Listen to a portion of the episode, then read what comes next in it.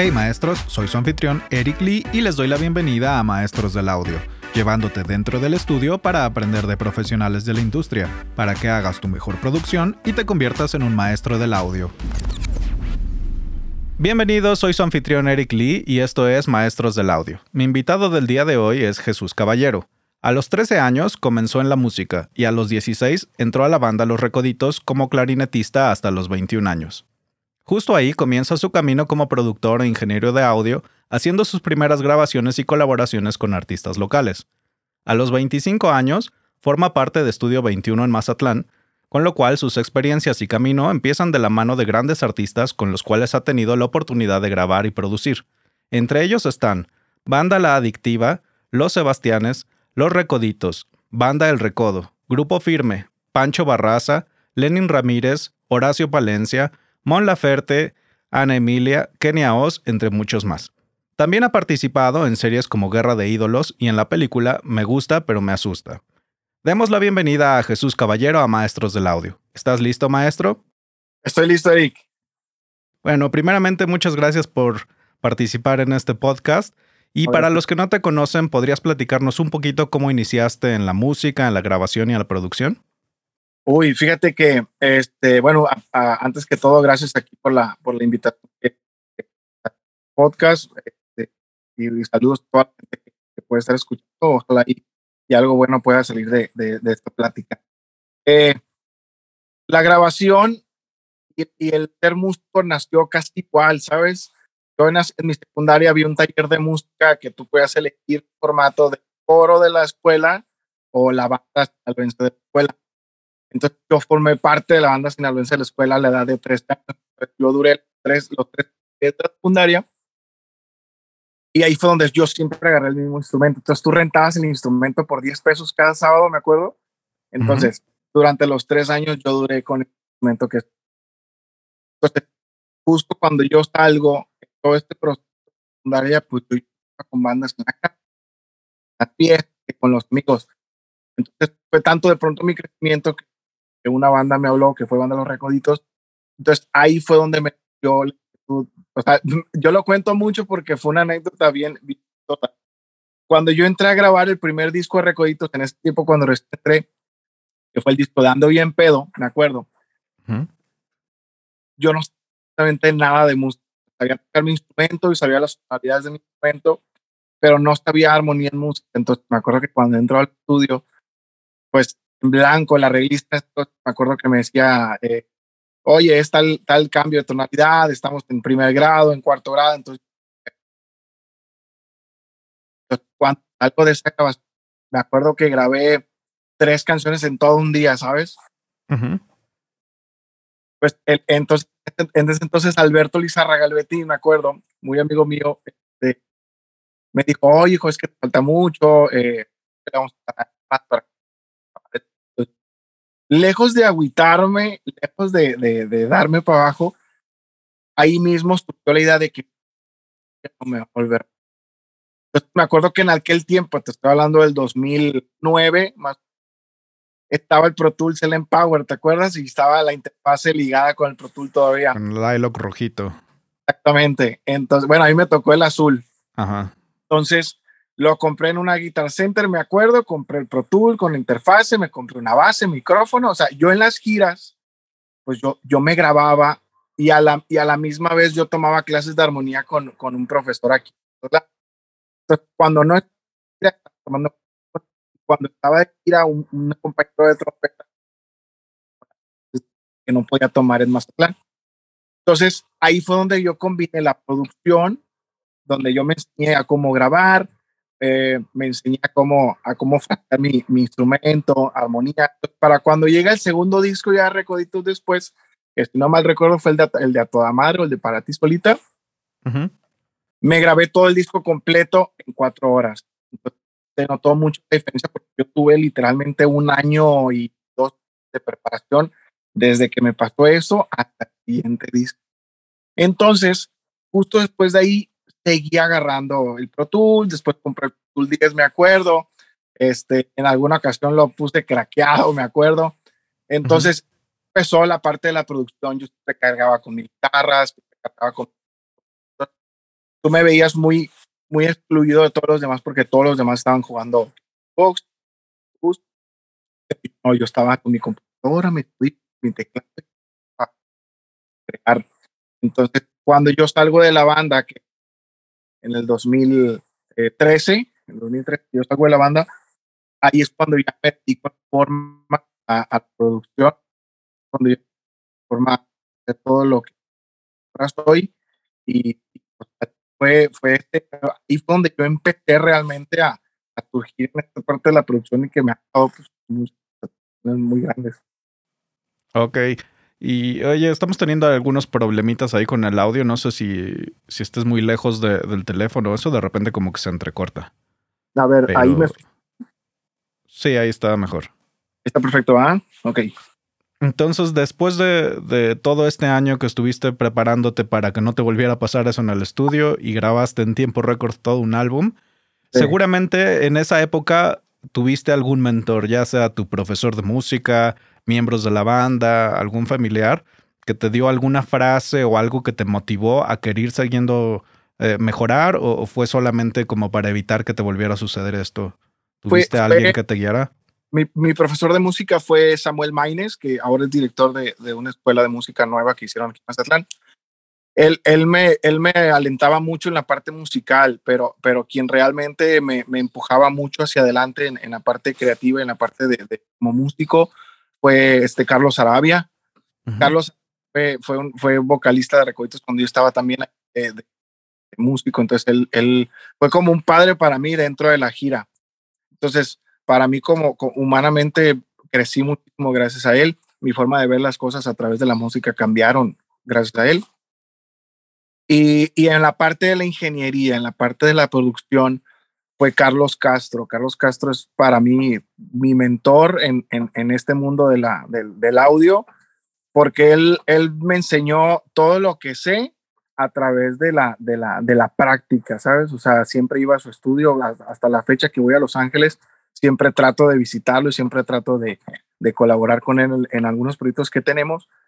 Entonces, él, él fue el que me cambió mi perspectiva de ver la producción y el negocio al mismo tiempo dentro del estudio. Yo me acuerdo que estaba, digo, me sentía como estancado ya en el estudio porque, porque sentía que, que estaba como un paso de crecer un poco más o de dar un siguiente paso hacia otro nivel, pero me sentía como estancado porque no sabía de qué forma hacerlo, ¿sabes?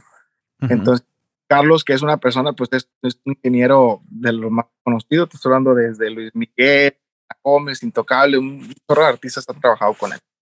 Y él tiene su estudio ahí en Los Ángeles. Entonces me acuerdo que alguna vez le comenté, le digo, oye Carlos, la neta es que me siento como, como, como estancado, le digo, no sé cómo dar el siguiente paso. Yo acababa de entrar literal al estudio, este, y, y apenas iba como incursionando de forma profesional ahora sí en la parte de la producción, en la parte de ingeniería y, y de arreglista. Pues Carlos me dijo, oye, a ver, ¿cuánto cobras por rola? No, pues lo que entonces era realmente era, era muy simbólico porque, porque yo también estaba como, como apenas empezando, ¿sabes? Estoy hablando del 2017, 2016. Uh -huh. Entonces, cuando pasa eso, ya estamos, yo tenía como dos años después en el estudio y Carlos me dice, no, mira, súbete de precios. Lo que va a pasar es que mucha gente se te va a ir, pero esa gente realmente no estaba trabajando contigo por tu talento, estaba trabajando por lo barato que les das. Entonces, cuando empieces a trabajar con la gente que realmente trabaja contigo por tu talento, te vas a dar cuenta de la diferencia que vas a empezar a hacer. Mejores artistas van a llegar a contigo, ¿por qué? Porque vas a tener ya esta credibilidad como, como persona profesional en esto. Pero ten cuidado, me dijo, ten cuidado porque si lo haces mal te vas a quedar sin chamba. Entonces estaba ese miedo, ¿sabes? Estaba ese miedo de que, la madre, lo hago, no lo hago, me, me, meto, me meto, me arriesgo, no me arriesgo. Dije, chingues tu madre, me fui, me subí uh -huh. de pasó exactamente lo que Carlos me dijo, mucha gente se fue, pero me di cuenta que, que los que se quedaron eran artistas que iban creciendo muy rápido. Entonces eran artistas que yo le dije, ¿sabes qué, güey? Mira, pues me subí por esto, porque hay mejor equipo, porque quiero eh, eh, co colocarme un poquito más. Entonces, ahora estos artistas que se quedaron conmigo, pues están en un top, eh, profesionalmente hablando, mucho más, mucho más arriba que como estaban en aquel entonces. Entonces, y me doy cuenta que los que se fueron se quedaron iguales, ¿sabes? Entonces, está esa parte donde dije, bueno, ellos confiaron en mí y todos crecimos juntos a la misma vez, pues. Muy bien. ¿Y qué consideras que te detenía o que te frenaba justamente a dar ese, a ese paso? ¿Era el miedo a, qué va a pasar si todos se van? ¿O, qué era lo que te detenía? ¿Por qué tenías tantas dudas en hacer eso? Sobre todo ahora que mucha gente tiene, no sé, su estudio en casa, una laptop, y pues que al menos aquí en la Ciudad de México, pues hay gente que te graba desde 100 pesos claro. a, lo que se te ocurra, ¿no? Entonces tratan de competir mucho por eso, pero ¿qué consideras que te frenaba a ti particularmente?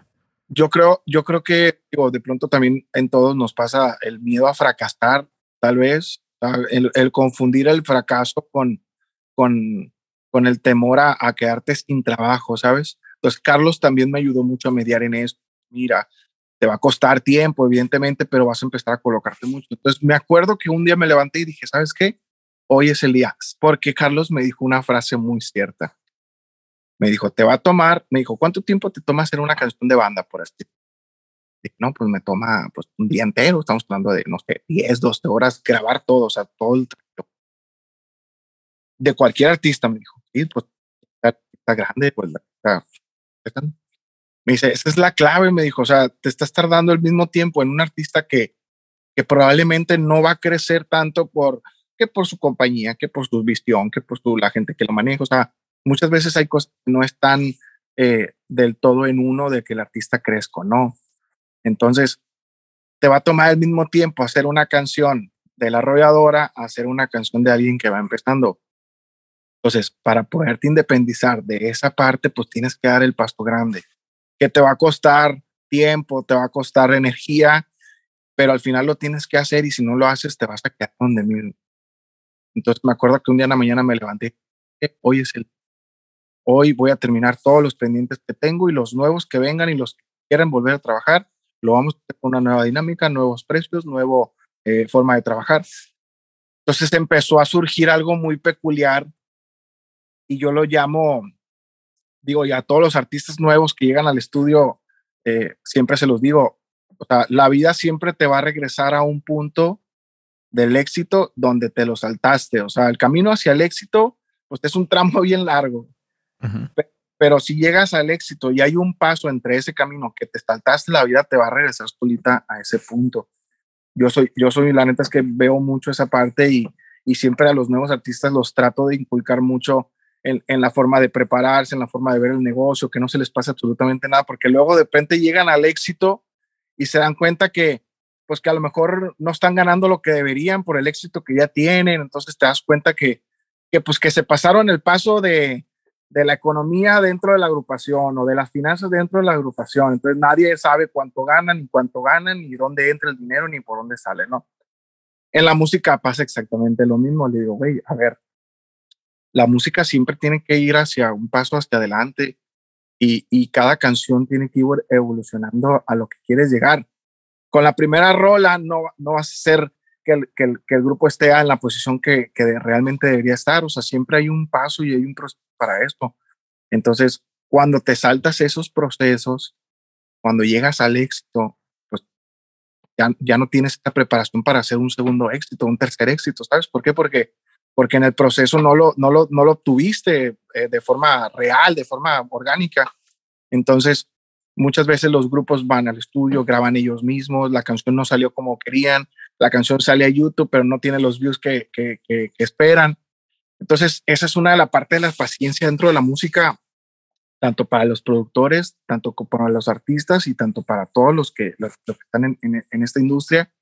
Entonces, a mí me tocó tener esa paciencia porque, porque ahora, en la actualidad, si yo hubiera hecho un arreglo, no sé, de adictiva en aquel tiempo, pues es muy probable que lo hubiera cagado porque no tenía la preparación. Digo, a muchos les tocó, yo siempre le, le digo a la raza, güey, a algunos les tocó pasar mi, mi inexpertise de que a veces me tocó cagarla, pero me tocó güey, ¿sabes? Entonces ya cuando llegan los peces gordos, por así decirlo, pues esa preparación ya te hace que no te pase con ellos, pues porque es muy probable que si hubiera hecho un arreglo de arrolladora en aquel entonces, pues a lo mejor a Arrolladora no le hubiera gustado y probablemente ya no me hubieran vuelto a hablar, pues entonces siempre esa primera impresión de la persona con la que trabajas por primera vez. Entonces es muy probable. Entonces ya ahora que llegan estos tiempos, pues ya obviamente tiene uno un sinfín de, de, cosas que ha aprendido durante el camino y que ya sabes qué de pronto hacer, pues.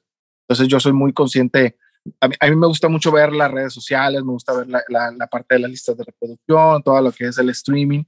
Entonces me gusta ver qué está compitiendo con quién, qué está saliendo todos los viernes, por qué hicieron esto, por qué no les funcionó, si le estaban apostando mucho, porque entonces me baso en eso para tener como un como una una una opinión muy acertada de lo que yo puedo hacer en el estudio.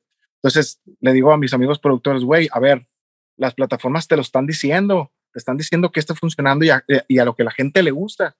Entonces, con tu, eh, con tu estilo, pues esto que la gente le pueda gustar más. Entonces, creo, creo que el, el, miedo a fracasar siempre te lleva más adelante porque, porque pues, a nadie le gusta fracasar. A nadie le gusta que le vaya mal o que, o que algo pase durante el camino que no puedas disfrutar eh, al 100% el trabajo que haces.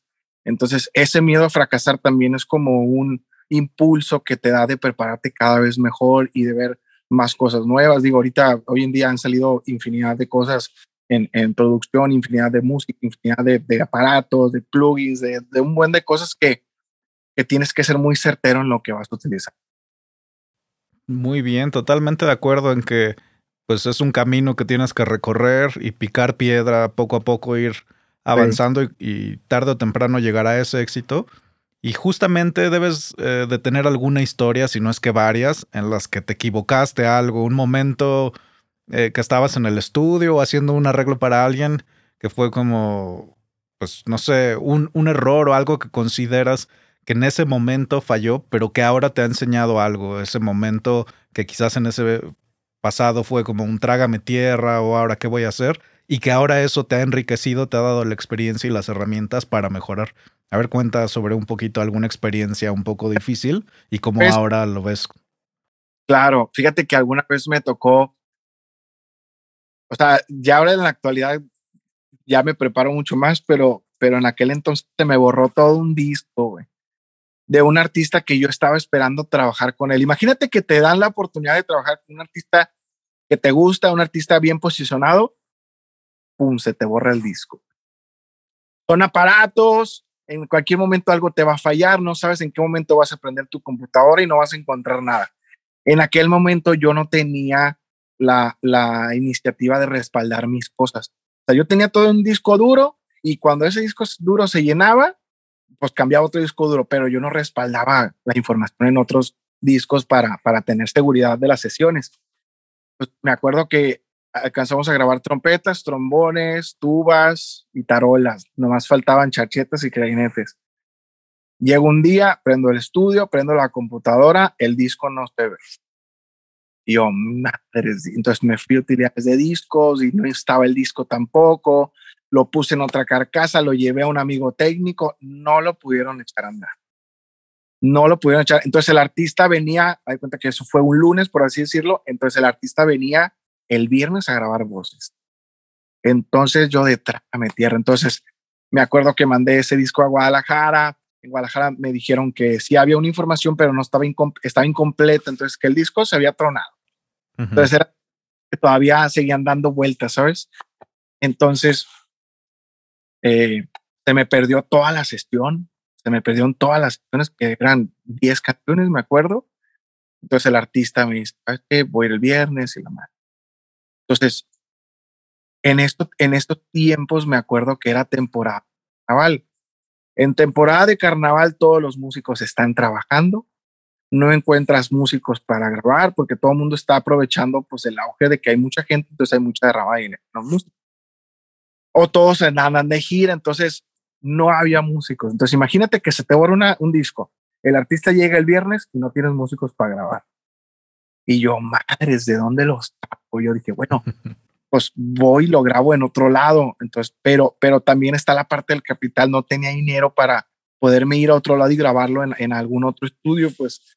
Entonces, eso me acuerdo que pasó en el, en el 2019, creo, me acuerdo. No, miento, yo creo que en el 2018. Entonces, cuando eso pasa, pues total, por obra del destino, a este artista lo invitan a una a, una, a un programa, un reality show que tiene que estar durante un mes viviendo en Los Ángeles. Me parece que fue Tengo Talento, Mucho Talento. Entonces, este, duró un mes. Entonces me dijo, ¿sabes qué? Vamos a aplazar la grabación de ese disco hasta dentro de un mes porque me parece reality y me tengo que quedar.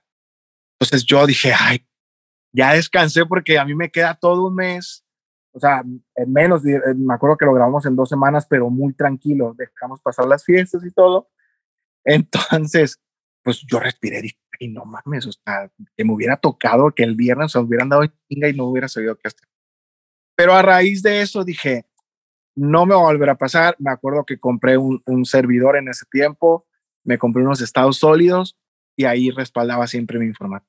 Siempre, siempre respaldo. aunque tenga duplicados de sesiones, ya cuando se entrega y cuando respaldo, ya empiezo a eliminar todos los duplicados. Pero dije, no, esto no me toca dos veces. Dije, esta fue como una historia, una historia de, de, de trágame tierra que me sirvió para que no me volviera a pasar en el futuro, que hasta la fecha no me ha pasado. Sí, sobre todo que pues las máquinas son traicioneras y en cualquier momento deja de funcionar. Es básico tener siempre duplicados. ¿Y cuál consideras que debe ser el perfil de un productor para que funcione? ¿no? Ahorita tú hablabas que, que desde que comenzaste de, músico, pues no sabías, entonces te fuiste preparando en esa parte musical. Ahora que también eh, te metías mucho en esta parte técnica, conseguiste un mentor, pero también algo muy importante es que estás checando qué es lo que suena en las redes, qué es lo que suena en los distintos playlists, cuáles son las tendencias, todo eso. ¿Cuál consideras que es el perfil que debe de tener alguien que quiere ser productor musical? Yo creo que un productor musical tiene que tener demasiada visión, o sea, tiene que tener un panorama muy amplio. Eh, evidentemente, el, hecho de que, de que te digan, ah, productor musical, eh, no necesariamente tienes que saber música, porque yo conozco muchos productores, colegas míos, que no saben absolutamente nada de música, pero tienen demasiada visión. O sea, tienen un toque para saber elegir las canciones, saber elegir el perfil del artista, dónde tiene que hacerse. Entonces, entonces el productor al final, tú sabes, recae toda la responsabilidad de un artista porque pues tienes que saber en qué estudio se va a grabar, quién va a ser el arreglista, dónde se va a mezclar. Entonces tienes que tener una visión muy amplia de toda la industria.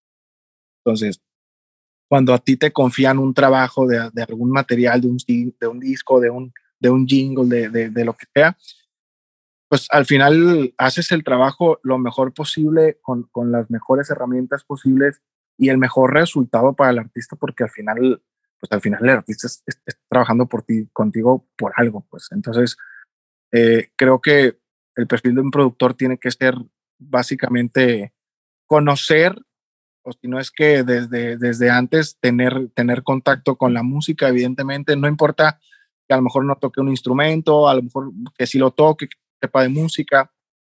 Entonces, pero lo, lo que creo yo es visión.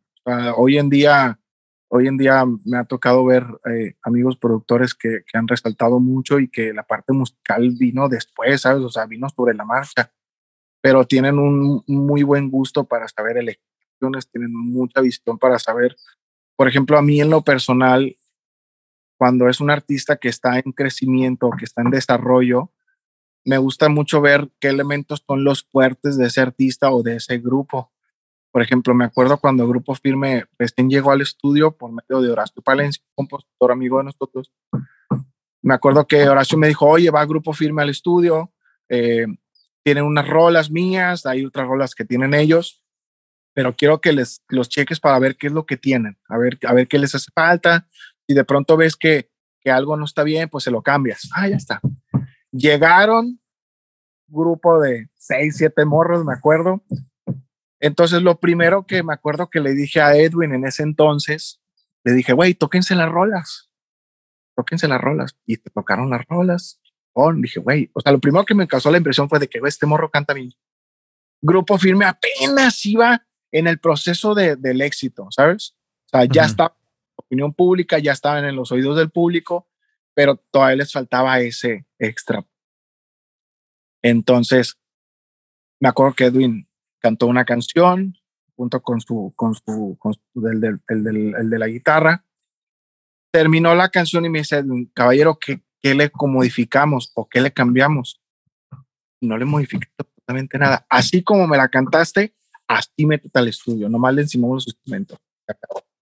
Entonces, a eso voy con la visión. O sea, muchas veces un productor por, por ego tal vez o por hecho de que, de que le tenga que meter un poquito de mano, pues a veces cambian cierta perspectiva que el artista ya trae. Entonces no se dan cuenta que el artista ya trae un perfil y que ese artista quiere defender su perfil con la música. Entonces, como productor, lo único que tienes que hacer es enriquecer la idea que ya tiene el artista porque, pues al final el artista es el que va a cantar la canción, es el que va a, pues, a dar la cara por todos los que estamos detrás de ese artista, por así decirlo. Entonces, el, hecho de, estar viendo el, el grupo que, le, cuál es su fuerte. Yo siempre me voy por un ancla. ¿Cuál es el fuerte de este grupo? Ok, el, el, grupo, el grupo, su fuerte es el baterista, el cantante y el del acordeón. Ok, ahí te mueves. Haces canciones que, que el acordeón luzca un chingo, que la batería esté haciendo, haciendo cosas bien, bien este, diferentes, que el cantante lo exijas un poquito para que se salga de su zona de confort. Entonces, al final el resultado se refleja, yo siempre le digo a la, a la gente, el, el éxito se refleja en la gente. Cuando la gente acepta ese proyecto, pues al final del día, yo siempre lo he dicho, nosotros los productores, el estudio, pues somos casi el 20%, yo creo, de, o si no es que el 10%, de, de, ese proceso del éxito del artista. Entonces, el artista muchas veces también se confunde en que nosotros tenemos la varita mágica de que la agitamos y ya, este artista es un éxito. Muchas veces el camino es más fácil a través de ciertos productores musicales pero, pero el mérito es 100% del artista, pues. O yo siempre le digo al artista, güey, es 1% inspiración y 99% de chingarle todos los días porque, porque si no, o sea, volvemos a eso del, del, proceso que te comentaba. Si no, cuando llegue un éxito, el proceso te va a... Ok, sí. Y, y, es, esta parte pues es muy importante, que realmente el mérito es del artista y tú estás ahí para saber qué sumar, qué tomar ya de su visión y qué cosas hay que cambiar en pro de esa misma visión ¿no? de, del artista. ¿Tienes algún consejo que le puedas dar a nuestros escuchas sobre cómo hacer un álbum? Ya que, pues digo, cualquier persona puede agarrar un micrófono y grabar algo, pero no es lo mismo que hacer una canción o que hacer un disco, ¿no? ¿Qué consejo le puedes dar? Eh, yo creo que lo primero es tener, tener bien claro, y, y, se lo digo también a, todo, a todo mundo, tienes que tener muy claro, o sea, te tienes que imaginar tú al mil por ciento, qué es lo que puedes hacer y tienes que imaginártela en el punto alto de, de industria. Entonces, de ahí parte, parte el hecho, por ejemplo, yo en mis producciones, yo siempre empiezo, eh, cuando, cuando, cuando es un artista que ya ha trabajado con él, es mucho más fácil. Cuando es un artista que está en desarrollo, el desafío es mucho más grande, porque, porque muchas veces el artista tiene noción de lo que quiere, pero, pero no al 100%. Entonces, por eso acuden a ti para ver qué recomendaciones les puedes dar. Entonces, muchas veces ves los eventos y, y, empiezas a checar, ok, sabes que el fuerte de este grupo es tal, y empiezas por ahí. Entonces, cuando eres auténtico en lo que haces, se nota demasiado rápido eh, industria, de ti, eh, esta persona trabaja de esta manera. Entonces, una de las grandes cosas que de pronto tal vez puedo decir que me caracteriza mucho, que yo, yo explico demasiado a los artistas que van en desarrollo, porque el artista se da cuenta que cuando llega a grabar su canción número 10, se da cuenta que la canción número 1 a la 10 suena, suena súper diferente. Tal vez su voz suena muy diferente a la estructura de, del grupo. O sea, hay una evolución eh, eh, real, hay una evolución. Y yo le digo, güey, la gente no es tonta, güey. O sea, si la gente está escuchando tu producto es porque le gustas. Entonces, muchos tienen esa parte de que si, no tienes un millón de, de, escuchas al mes o si no tienes millones de reproducciones en, en, en, en, las, en las plataformas, pues no eres nadie, ¿no? Entonces, hay un poco de razón en esto, evidentemente, pero, pero al final, o sea, lo que le digo yo a los artistas, tu canción número uno tuvo 10 escuchas y llegaste a la 10 y ahora tienes 1000, pues es decir que el crecimiento sí está haciendo. Solamente que va hasta un paso, pues, un poco lento, por así decirlo. Pero, pero el éxito, pues, no se construye del día a la mañana, ¿sabes? Entonces, a nivel producción, a mí me gusta mucho hacer una guía, voz y guitarra muy sencillo, que tenga el tiempo, el, que tenga el tiempo que quiero, que tenga el tono que quiero, la velocidad que quiero. Ya sobre eso empiezo a estructurar ahora sí cuáles son las entradas, si va a haber música en el medio, si va a haber música al final. Porque cuando tienes voz y guitarra, pues la canción realmente está desnuda. Entonces, si la canción es buena en voz y guitarra, entonces ahí es donde empieza la magia. Agregas el acordeón, pues va a sumar. Si agregas la batería, la batería va a sumar. Y si le agregas el violín o si le agregas las trompetas, o sea, todo tiene que sumar a la canción. Entonces, lo, para mí lo más importante es siempre va a la voz. Después de la voz, me gusta tener un instrumento que siempre esté acompañando la voz. Entonces, en este caso puede ser la guitarra, en este caso puede ser el bajo sexto, en este caso puede ser el, el bajo quinto, la doceava. Eh, pero siempre necesito tener un instrumento que todo el tiempo esté tocando junto con la voz. Entonces, después necesito tener un instrumento que me dé la frecuencia grave. Es lo que elijo justo después. Entonces digo, ok, a ver, esta canción va a tener tuba, va a tener bajo, va a tener guitarrón. Entonces, sobre eso, ya todos los elementos están alrededor interactuando. Entonces digo, ok, el acordeón quiero que solamente me dé las melodías, la trompeta yo quiero que solamente me dé los adornos, los violinos quiero que vayan acompañando, o sea, quiero que vayan creciendo. Entonces, cuando ya tienes una base de dónde empezar y empiezas a agregar todos los demás instrumentos, te das cuenta que el orden que estás empezando a hacer hace que la canción. el artista muchas veces le gusta, digo, a veces lidiar con, con, con artistas es es yo creo que la tarea más difícil de cualquier productor porque, porque muchas veces también como productor, pues le vas a hacer un bien a la canción y nunca le vas a hacer un mal. Pues hay artistas que son muy aferrados a tu idea, pero, pero te das cuenta que tu idea ya está impregnada en, en 10 grupos están afuera, ¿sabes? Entonces, hacerle entender al grupo que ya o al artista, que ya hay 10 artistas que hacen lo mismo que él y que tú le quieres dar algo diferente, ahí, ahí es un poco complicado porque muchas veces está cerrado de que esto. Entonces, pues al final uno, uno puede ceder a ciertas cosas o simplemente no hacer el trabajo. ¿Sabes qué? Eh, no me quiero caracterizar por hacer lo mismo que hizo este cuate y no trabajar en este proyecto. Entonces, también te vuelves un poco selectivo en, en dónde puedes y, y desarrollarte como productor y sobre todo desarrollar al artista como, como lo, lo, lo que en su mente está eh, a hacer y, a dónde quiere llegar y los pasos. Entonces a veces se vuelve uno como el papá de los artistas porque darle las orejas que no, güey, esto es por aquí porque ya hay 10 personas haciendo lo mismo que tú actualmente. Entonces, yo me baso mucho en las canciones que están sonando actualmente. Entonces, cada grupo tiene su perfil. O sea, por ejemplo, M tiene sus baladas preguntas, Julián tiene sus, sus canciones fuertes, eh, Adictiva tiene sus canciones diferentes. Entonces, cada quien tiene su estilo en canciones. Entonces, cuando llega un nuevo artista y empiezan las canciones nuevas, mm, siempre me fijo que las canciones sean diferentes y acorde al artista, pues. Porque al final, lo más, el elemento más importante también es la canción. No tienes la canción, pues no tienes nada que chequear. Entonces también ahí el compositor entra, entonces te digo, es un trabajo colaborativo muy grande. Entonces, y me gusta tener las cosas bien puestas sobre la mesa y me gusta empezar por algo muy sólido. Ya después que el, digo, al, al final el músico te enriquece demasiado. O sea, tú tienes una visión, pero como no tocas el acordeón, pues no le puedes decir al del acordeón, oye, tócame esto exactamente. Entonces, mejor dejas que el del acordeón fluya. Entonces, tú ya empiezas a ver qué funcionó y qué funcionó y qué toca.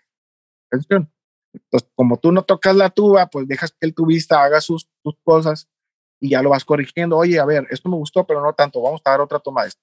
Entonces, te da otra perspectiva. Entonces, dejas que el músico también te enriquezca con su visión.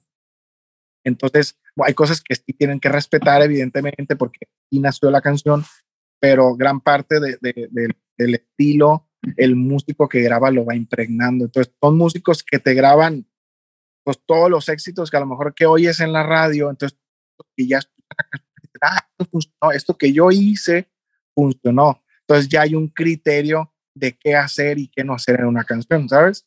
Entonces muchas veces, por ejemplo, Armandito, que, que es mi asistente en el estudio, muchas veces yo lo dejo con el tubista grabando entonces, el tubista es muy bueno, Armandito tiene una visión muy buena, entonces para cuando ya terminan de grabar la tuba y llego yo a checar que todo esté bien, pues me doy cuenta que el trabajo lo hicieron súper bien. ¿Por qué? Porque pues, el tubista ha grabado mil y un canciones que han sido éxitos, Armando ya tiene la visión de qué es un éxito, entonces sobre esa fórmula empiezas a construir.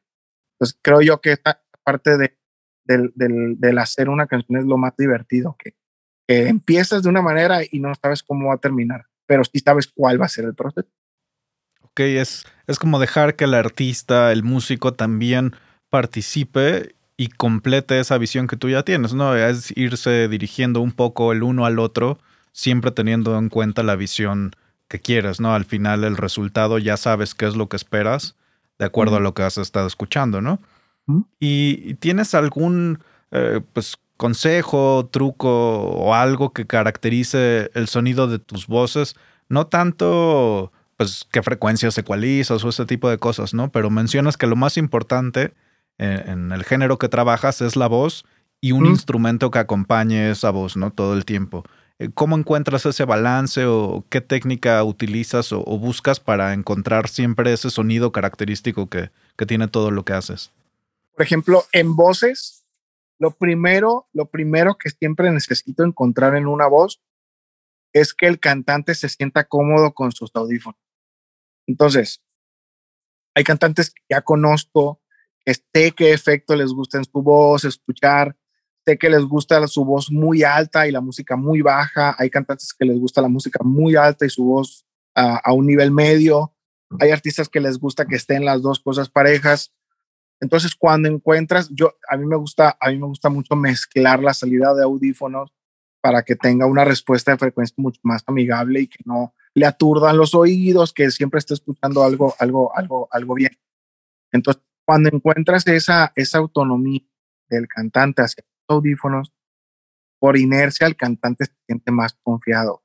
Porque me ha tocado ver en otros sitios donde el cantante está cantando y, y está, está haciendo una frase muy alta pues, a veces tiende a saturarse el volumen de los audífonos, entonces no exprime al 100% su habilidad, ¿por qué? Porque hay algo aquí que no lo deja, eh, eh, de pronto a lo mejor le molesta y no lo hace, no lo nota, pero, pero se nota, pues.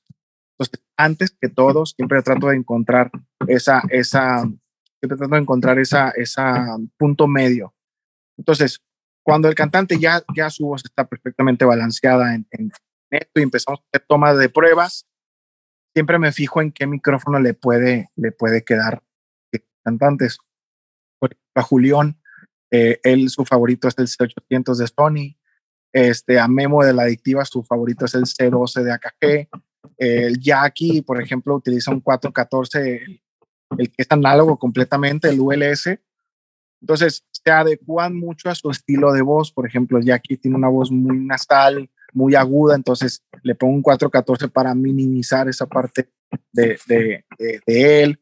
Memo tiene una voz mucho más controlada, entonces el C12 le viene muy bien. Entonces, pero al final, me acuerdo que Memo en su, en su momento le había puesto un Neumann y escuchaba la voz muy media y no me gustaba y Memo tiene una voz muy cálida, entonces dije, tiene que haber un micrófono que le saque el potencial a esa voz que ya trae él. Entonces, al final, la fuente más importante de cualquier grabación siempre va a ser el micrófono.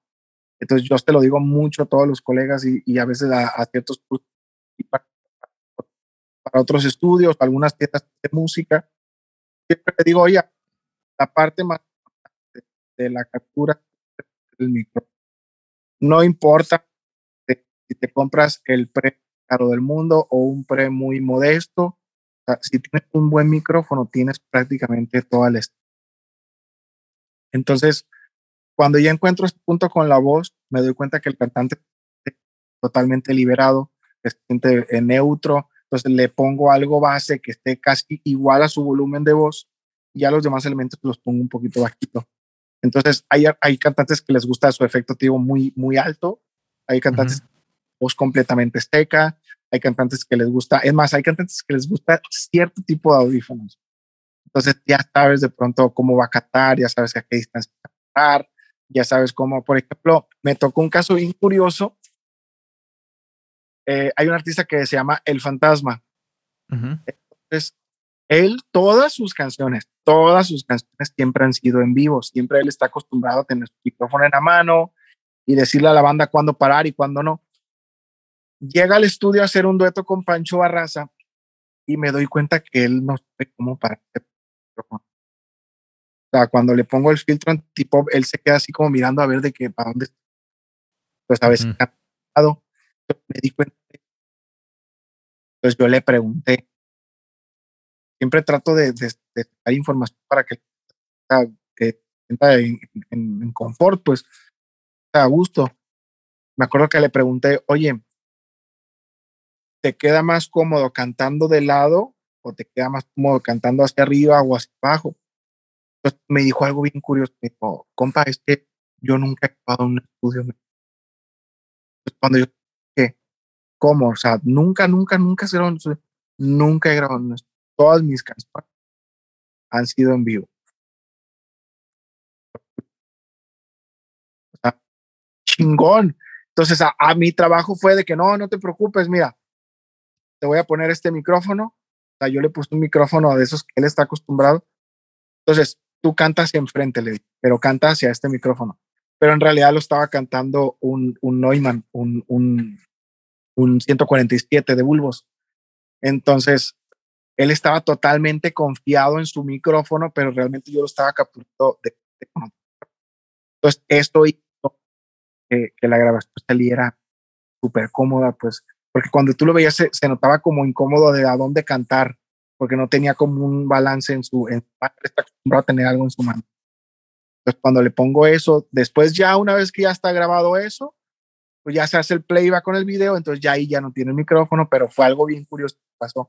Entonces, lo más importante para mí es siempre tener eh, el, el, confort con, con la voz, que para mí es lo más importante. Un músico, ah, un músico lo, lo, lo, le pones ahí lo que tú quieras, pero, pero un cantante es diferente porque es lo que va a escuchar el público y es en donde más puedes entrar. Digo, la gente promedio puede escuchar de dos a tres cosas al mismo tiempo, entonces yo quiero que la voz siempre esté escuchándose. Entonces, por eso es mi, por eso que la segunda cosa que siempre está escuchando la persona es el instrumento que siempre está Y la tercera cosa que siempre está escuchando la persona es algo que entre de repente como un arreglo, como un acordeón, como una trompeta. Entonces, por lo menos me garantiza que la gente siempre va a estar escuchando dos cosas al mismo tiempo. Ok, muy interesante. O sea, lo, lo, primordial es que el artista se sienta cómodo, el vocalista se sienta cómodo y de esa forma vas a poder conseguir la mejor toma. Exactamente.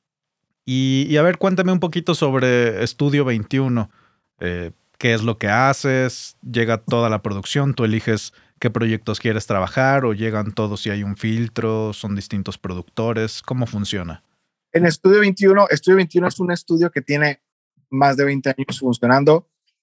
Cuando yo te conté que, que grabé un disco con Recoditos, que grabé tres rolas en, en, en todo un día, primer estudio 21. O sea, el estudio 21 era un sótano que bajabas, había unas escaleras, olía a húmedo de la madre. Entonces, no había señal, entonces estaba todo peñuscado. Entonces, después Estudio 21, con Estudio 21 pasó algo bien curioso. Ramón Sánchez, que es, este, es el dueño del estudio, eh, él, él, pasó exactamente con los artistas de desarrollo, el estudio empezó a crecer también con los te estoy hablando de en aquel momento Atracalosa, MX, este, cuando apenas salió mi Mario Anhelo, me acuerdo, fue Rancho Viejo, o sea, todas esas bandas que empezaban a desarrollarse, el estudio empezó colocarse junto con ellos. Pues si la banda, si la banda tenía un éxito, el estudio también por inercia. Entonces, el estudio fue el primero, me acuerdo que creo que fue el primero en la región en grabación digital. Entonces, también fue un parteaguas porque era, digo, es el primero en tener digital, vamos, ¿sabes? Entonces, yo tengo cinco años en el estudio, entonces en el estudio, eh, al principio, pues era todólogo. Entonces, al principio Ramón me apoyó bastante en la parte de, de soltarme a hacer las cosas por mi cuenta. A los clientes que se graban al eran míos. Eh, Ramón me apoyaba mucho en la parte de, de cómo se llama, de, de, del, del, estudio, que el estudio siempre me lo ponía a la disposición todo. Después encontraba una forma de trabajar mucho más, parte donde, donde la responsabilidad del, del estudio ahora caía en mí. Entonces, hay dos locaciones del estudio, entonces en una está Ramón, en una soy yo. Entonces, este, al final del día llega el artista, la parte del desarrollo musical del artista. Entonces, el desarrollo, el, desarrollo del artista empieza desde no tienes temas, no te preocupes, yo le puedo hablar a algún, algún este, grupo de compositores para que te puedan colaborar en tu proyecto hasta la salida ya del, del, de la streaming. Entonces, el estudio me ha dado grandes satisfacciones. La verdad es que hemos trabajado artistas o he trabajado con artistas que en algún momento imaginé trabajar, pero no tan pronto, ¿sabes? Entonces, en algún momento alguien dijo, oye, como alguien de, bueno, como alguien de 28 años está trabajando el 70% de lo que escucha en la industria, tal vez, del canal. Entonces, pero el estudio también es un parteaguas de tener los pies en la tierra, ¿sabes? Porque llega el artista top y llega el artista que va iniciando, entonces el trato siempre es el mismo. Entonces, eso, eso, eso te hace tener, eso te hace tener los pies en la tierra y, y saber que tú eres un elemento solamente de transición para el artista. ¿Por qué? Porque porque ya cuando le entregas la canción al artista y la, y, la canción sale, al final ya, ya, ya es el, el jale es del artista, ya no es tuyo, porque tú ya escúchame, entonces tú eres un elemento de transición para el del artista. Entonces también esto hace aterrizar eh, eh, la, la, parte eh, profesional, por así decirlo. La neta es que te digo, al artista más grande que ha visitado el estudio y el artista más que ha visitado el estudio, es el mismo trato, pues, o sea, siempre le damos el mismo trato y, y eso también marca la diferencia en... en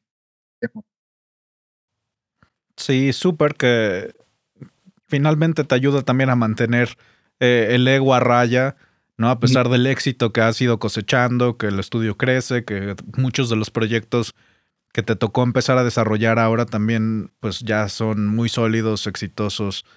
Eh, pues te ayuda, ¿no? A, tratar a todos por igual. Y, de todos los discos en los que has trabajado, yo sé que es una pregunta muy difícil porque todos son como tus pequeños hijitos, pero debe de haber alguno que, del cual te sientas realmente muy orgulloso, ya sea porque fue tu primer eh, disco exitoso, porque fue un, pues un sueño trabajar con ese artista, porque por mil motivos, ¿no? ¿Cuál consideras que sería eh, tu hijo favorito, si se puede decir así? Ay, yo creo, son un chingo, güey, son un chingo. Digo, acá, a cada uno de los proyectos siempre se le toma el, aprecio, pero en mi bucket list tenía en algún momento trabajar con la banda El Recodo. Hasta hace poco, hace más de un mes, me tocó trabajar con ellos. Entonces yo creo que, yo creo que, digo, ellos ya lo anunciaron, es un dueto que viene con grupo. Entonces, eh, yo creo que ese proyecto es el que ahorita he tachado dentro de mi lista de que cosas por hacer en el estudio, pum, está la tacha. Entonces, trabajar con Recodo, que al final del día es una institución dentro de la música regional y, y, y es una banda con gran trayectoria, pues eh, aprendes. O sea, eh, eh, por eso es que, es que me gusta esto, porque todos los días estás aprendiendo algo nuevo, estás aprendiendo de, de las formas a veces también de trabajar desde ciertos artistas. Entonces, cuando viene la banda del Recoba al estudio y me toca trabajar con ellos, te das cuenta la forma en cómo trabajan. Es muy diferente a, por ejemplo, un músico de, de, de, banda que te graba normalmente una canción, pues te graba todas las cuerdas y luego llega el, el trombón y te graba las tres cuerdas y el, un solo cliente te graba todas las cuerdas. Ellos no, cada músico tiene su cuerda y cada músico su cuerda la graba.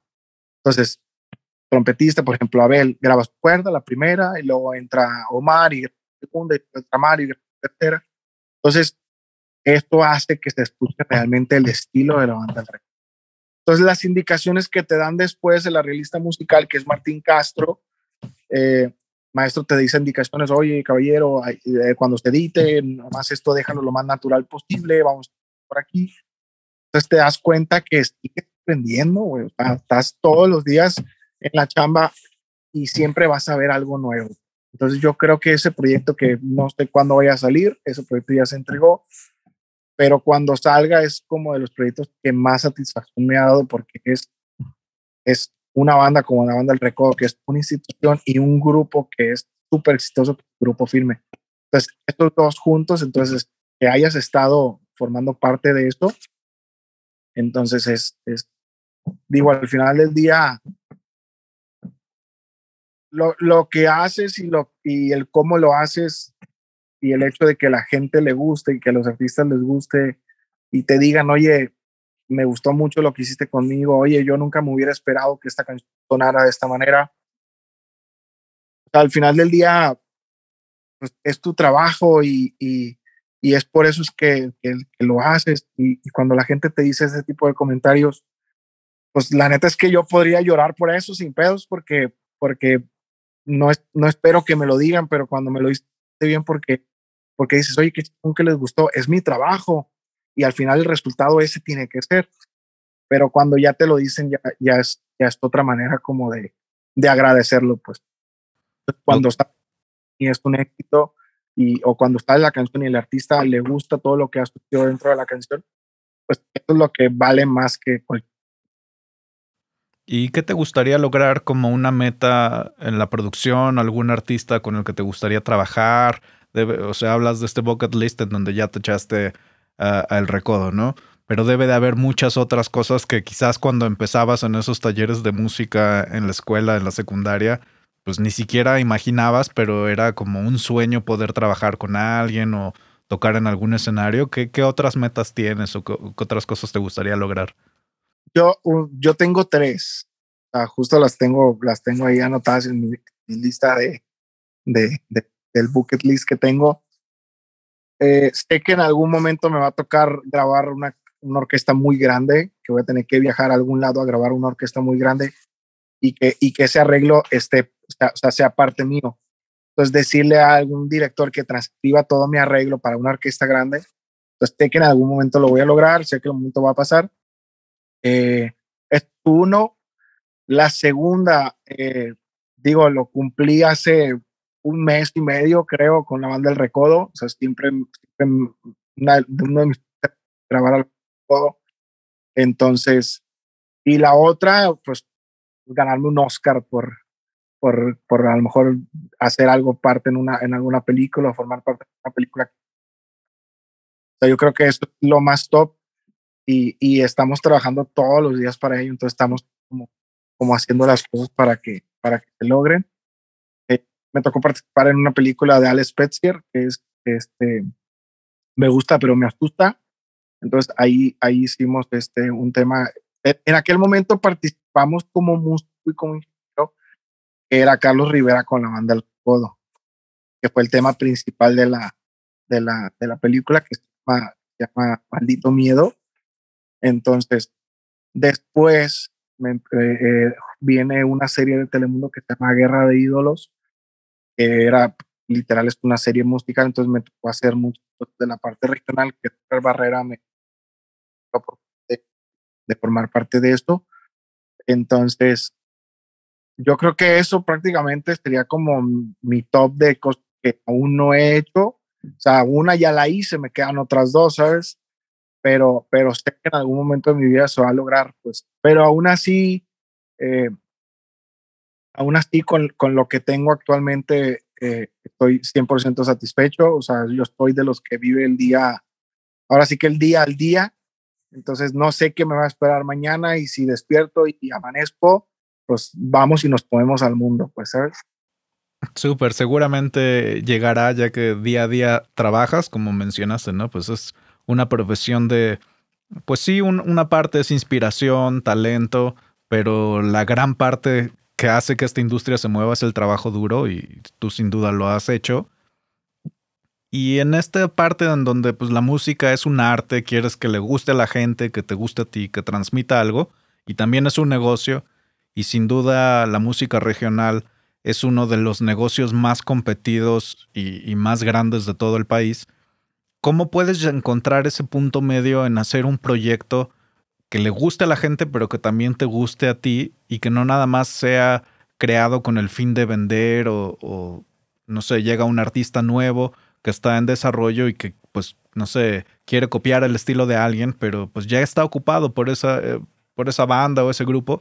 Entonces, ¿de qué forma encuentras ese balance en de decirle a ese artista, pues mira, sí está bien esta parte comercial, sí está bien, yo te voy a ayudar con ese éxito, pero depende de ti y cómo lo puedes sumar, pues para que le guste a la gente, ¿no? Como cuál consideras que es el secreto de que le guste algo a alguien el, mayor consejo que yo siempre le doy a los artistas cuando no están seguros, de una canción, les digo, güey, el error número uno que puedes hacer al tener dudas de qué canción soltar o qué, qué canción lanzar o qué hacer es preguntarle a los de la industria qué opinan.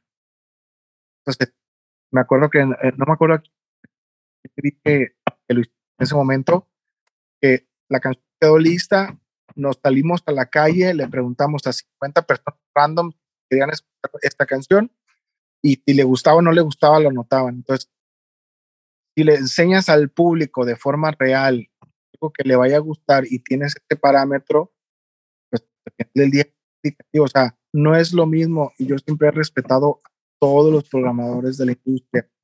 Tengo muy buenos amigos de, de programadores de radio pero no es lo mismo la opinión de un programador de radio que te va a ver el tiempo de la canción, si le quita al bloque de su radio, si, si cuántas veces la, la, canción va a sonar en la radio, a la opinión de un público que está, pues que se levanta todos los días, agarra el, el, el carro para ir a su trabajo y 40 minutos de la radio, o que agarra el metro, o que agarra el autobús.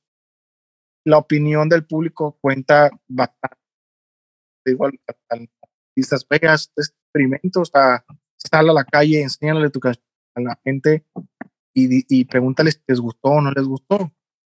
Pues si les gustó la canción, o desde la reacción se ve, pues cuando la gente, ah, te va a decir, no, no me gustó, o va a haber gente que a lo mejor no le entiende.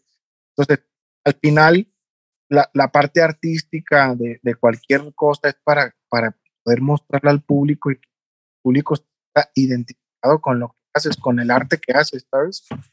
Entonces, muchas veces el arte viene ligado con, con, con, con el público eh, de una forma eh, extraña, entonces tú tienes que hacer esa chamba para que a más público le guste tu, tu arte, pues. Entonces, como bien le puede gustar de 100 personas, como bien puede gustarle tu canción a millones de personas y haces conciertos con 50 mil, 20 mil, 10 mil personas. Entonces, creo yo que, creo yo que cuando tienes que hacer sentir a la gente identificado con lo que proyectas, porque, porque no, no, siento que no tiene nada de valor cuando como artista eres una persona como persona entonces, por ejemplo, ahora mencionando a Grupo Firme, el éxito del grupo firme se basa 100% en, en el público, en, en ellos le dan al público. Entonces, el público, el público a través de la, de la, música, digo, yo llevo un curso de programación neurolingüística, es que es como una psicología alternativa, por así decirlo. Entonces, yo tomé el curso pensando en mi chamba. Entonces, me di cuenta que la gente escucha música para de pronto olvidar un poco la parte de su trabajo, de su trayecto, de su trabajo a su casa. Entonces, cuando a la gente le das este incentivo para que, para que pueda olvidar un poco, es, ahora sí que es lo que hace realmente, entonces ahí, es cuando el éxito llega por. Porque, el, por ejemplo, grupo firme, si tú ves videos, un grupo que está cantando en una mesa, pisteando, este, agarrando la cheve, eh, diciendo, o sea, pues la gente, me acuerdo que en un momento le, pregunté a alguien, le dije, güey, porque cantaba las rolas de Grupo Firme así a raja madre. Le dije, güey, ¿por qué te gusta Grupo Firme? Me dijo, es que, es que yo, yo siento que son mis compas, yo siento, yo siento que son mis compas con los que pisteo, dice. Entonces él se siente identificado con Grupo Firme porque él cree que, que son sus compas con los, que, convive todos los días. Entonces, si le pasa a él, evidentemente le va a pasar a mil y un millón de personas más. Entonces, eh, creo que a través, o sea, la psicología a través de la música te marca muchas pautas como para saber de pronto por dónde llegar a la gente y, y, al final del día no es, no es jugar con el, con el intelecto de la gente, al final del día le estás dando en el camino correcto a, a la gente a través de tu música. Entonces, hay muchas personas que hacen esto y que no se dan cuenta que lo hacen. Entonces, hacen música por hacerla, les ponen una canción y siguen el mismo patrón, el mismo patrón, el mismo patrón. Entonces llega un punto donde la gente ya em, empieza a querer algo diferente. Entonces, creo, creo yo que cuando eres muy auténtico en, en tu forma de transmitir el mensaje, eh, hace bien al final a la gente. Por ejemplo, yo no, yo no grabo narcocorridos. Yo respeto a, los compositores que, que componen corridos y que componen narcocorridos, porque al final es un tipo de arte diferente al, al, que la mayoría de la gente pudiera escuchar. Pero, pero yo, perspectiva de vida y mi perspectiva como productor y como músico, pues es, es, que a través de lo que haces le hagas un bien a la sociedad. Pues. Entonces, en ese sentido, por ejemplo, me hablan mucho y, y yo siempre pido la canción por adelantado para saber de qué se puede hacer y poder darle una opinión muy objetiva al artista de qué es lo que se puede hacer. Pues cuando escucho canciones de pues, el mayor problema que existe en México, pues, ¿cómo le haces saber al artista que tú no grabas esas canciones? Entonces, a mi speech es muy claro, o sea, siempre le digo al artista, güey, mis valores y mis principios no me dejan hacer este tipo de rolas. Lo que sí hago son corridos que hablan de la gente, de que yo me levanté, en esta vida no tuve nada, pero ahora lo tengo todo a través de la chamba, esos corridos también. Pero ya corridos que, que, que alienten al mayor problema que existe en México y en muchos lados, pues creo que recrearlos, más que un bien, le haces mal a la sociedad. Entonces, por lo menos ya te quedas tranquilo de que, de que no estás siendo parte de este problema, ¿sabes? Entonces estoy muy cuidadoso, yo estoy, lo, o sea, estoy muy eh, cuidadoso en lo que grabo, cuando compongo, estoy muy cuidadoso en lo que, en lo que porque pues al final del día pues tengo una hija de tres años y tengo una esposa que, que lo que yo no quiero es que estén avergonzados, por así decirlo, de lo que hago, pues, ¿sabes?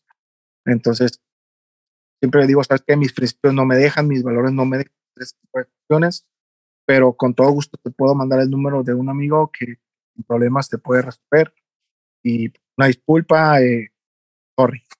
Pues muchos artistas lo entienden, ¿sabes? Muchos artistas. No, no, no, sin pedo, no. Ahí, luego si sale otra canción que no sea de esto, te la mando.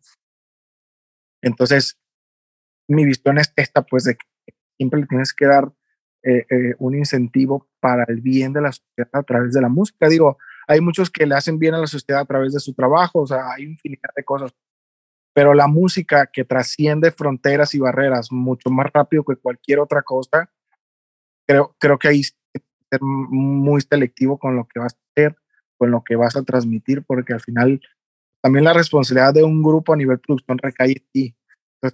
Si a ese grupo lo llevas por muy buen camino, siempre le digo a los artistas, güey, que, una canción de tres meses o una canción que dure. Entonces, si quieres una canción que dure 50 años, pues muy largo. Si quieres una canción de que te dure tres meses, y ahora duran menos, ¿sabes? O sea, ahora duran semanas solamente. O sea, el artista ya sacó una canción para las dos semanas que está en plataformas, ya se quemó la canción. Entonces los artistas se vuelven ahorita locos porque, porque ya, no hay, ya no hay una base suficiente de canciones que realmente tengan este, este, este enfoque eh, artístico hacia la gente. Pues, pues, siento yo que muchas personas lo que hacen es meter como la fórmula en una botella, la agitan, sale una canción y ya vamos con esa canción.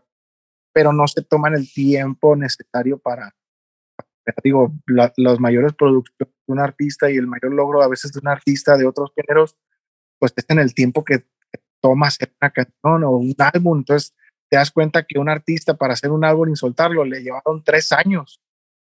O sea, no sé, Adele, que disco en cuatro años, pero sale un disco y, qué clase de disco, ¿sabes? Entonces, este tipo de cuidados son los que a mí me gusta hacer y hasta ahorita he defendido a capa y espada esta, esta visión. Muy bien.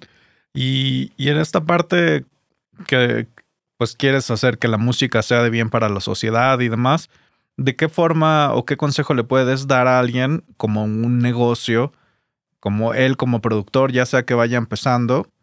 ¿Qué consejo le darías en cómo manejarse él como una marca o algún recurso que pueda tener como negocio, tomar algún curso, así como el que tú hablas, ¿no? De programación neurolingüística o, qué, qué recomendación le das para que pueda mejorar su negocio?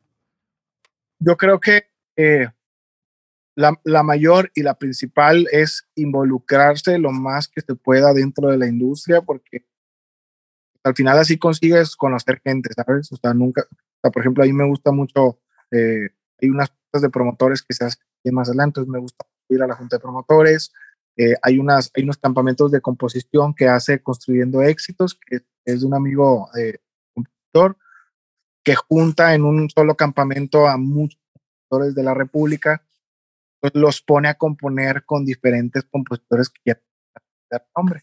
Entonces, ellos lo que hacen es que los compositores que de pronto nunca han compuesto o que nunca han escrito una canción o que nunca han estado de frente con su compositor favorito, en este campamento lo pueden tener. Entonces, yo creo que involucrarse lo más que pueda dentro de la industria, incluso hasta verte metiche si tú quieres, yo así lo logré con, con Carlos, Carlos es mi amigo, mi brother. Entonces, pero Carlos es mucho mayor que yo, evidentemente, pero, pero siempre que voy a estudio, siempre hablamos de la vida, siempre hablamos de cosas bonitas que, que tiene la industria para nosotros. Y ya después hablamos de, de oye, mira, tengo este aparato nuevo, mira, te voy a él siempre tiene algo que enseñar.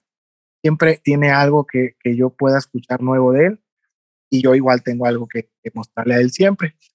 Eh, cuestión, por ejemplo, la, la programación neurolingüística me lo dio un chavo que se llama Leonel Castellanos, que le dice Leo, que de hecho él tiene un libro que se llama Cómo conquistar el corazón, la mente y el cuerpo de una persona.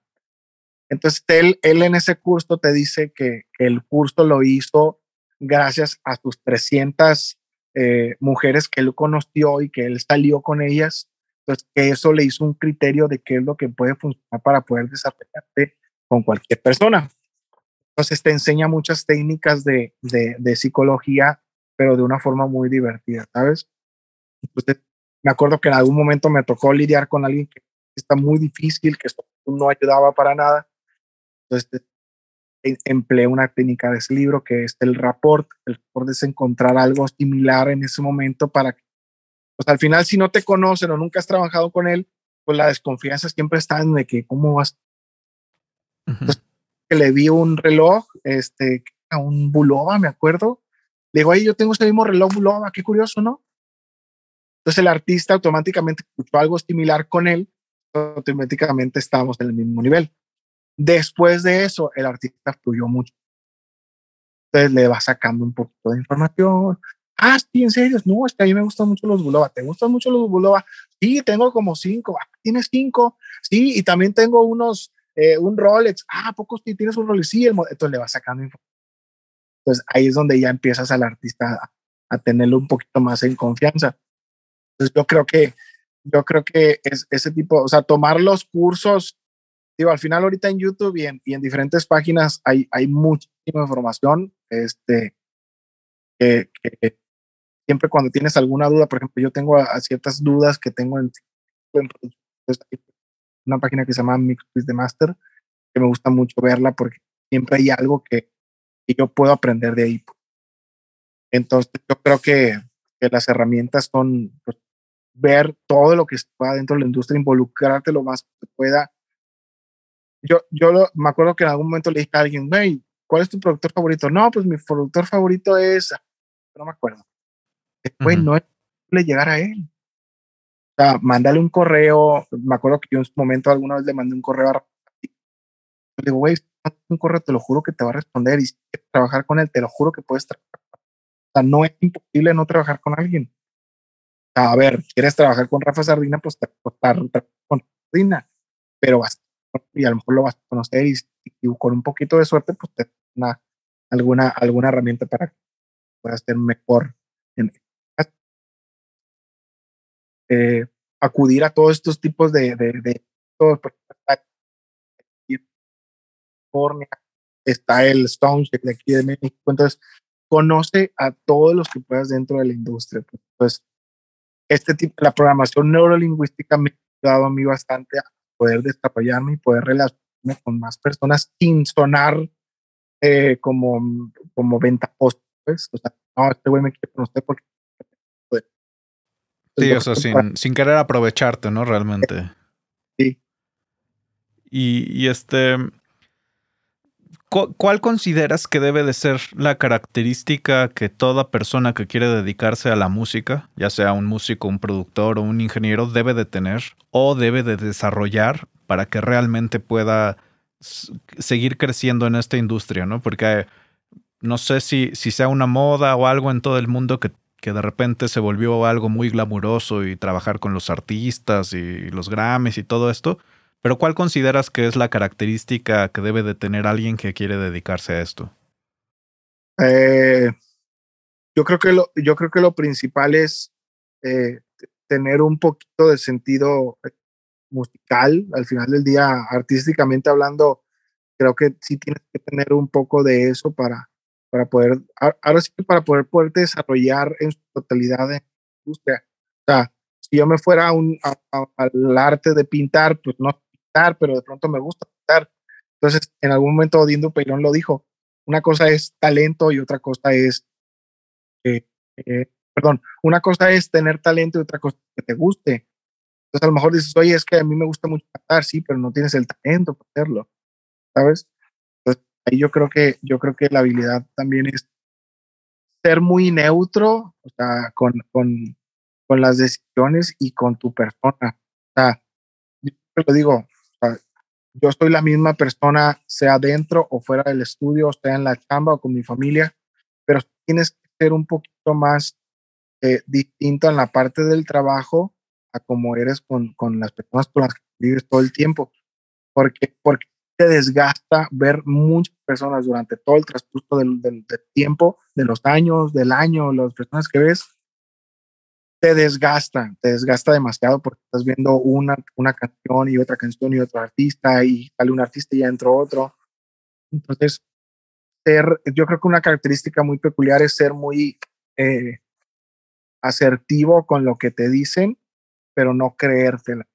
Porque es muy fácil cuando te dicen, oye, tú eres el producto número uno de México o del mundo. Cuando te la crees, empiezas, empiezas a, a tomar malas decisiones porque todo el mundo te dice que eres chingón en lo que haces. Entonces, cuando, cuando sabes depurar esa parte y cuando sabes cómo dar la opinión para bien tuyo, creo, creo que es muy importante esto, porque al final del día esto te forja también como persona.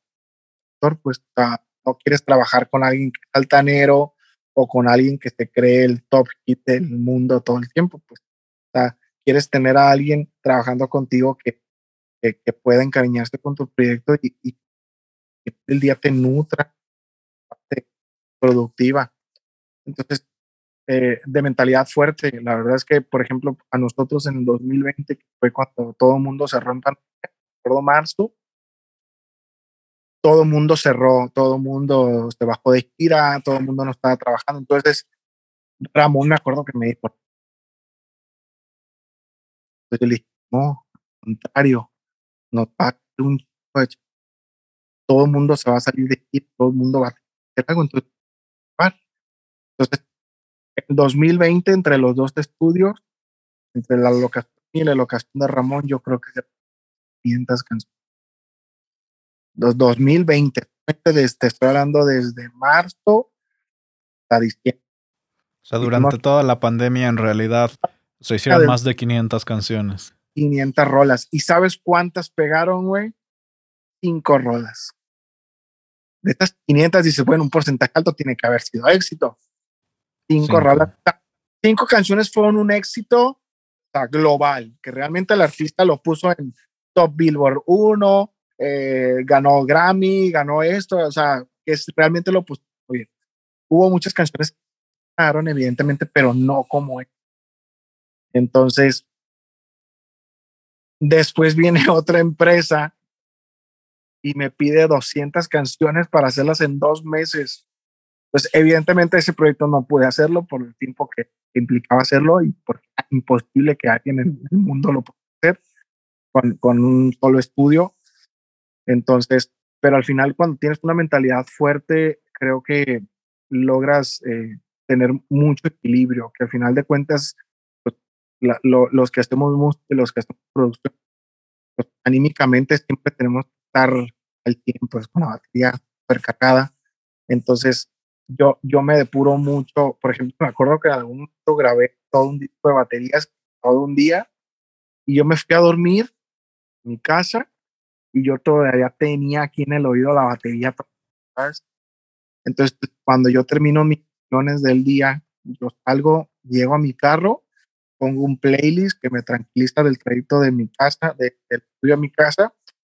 Entonces, yo llego a mi casa y mi teléfono literal se muere entonces yo llego a la cocina, empiezo a cena, estoy con mi esposa, con mi hijo, o sea, todo lo contrario de a mi trabajo, porque al final del día nosotros trabajamos más de 10 horas. Entonces, justo el lugar te, empieza, te empieza a chingar un poco.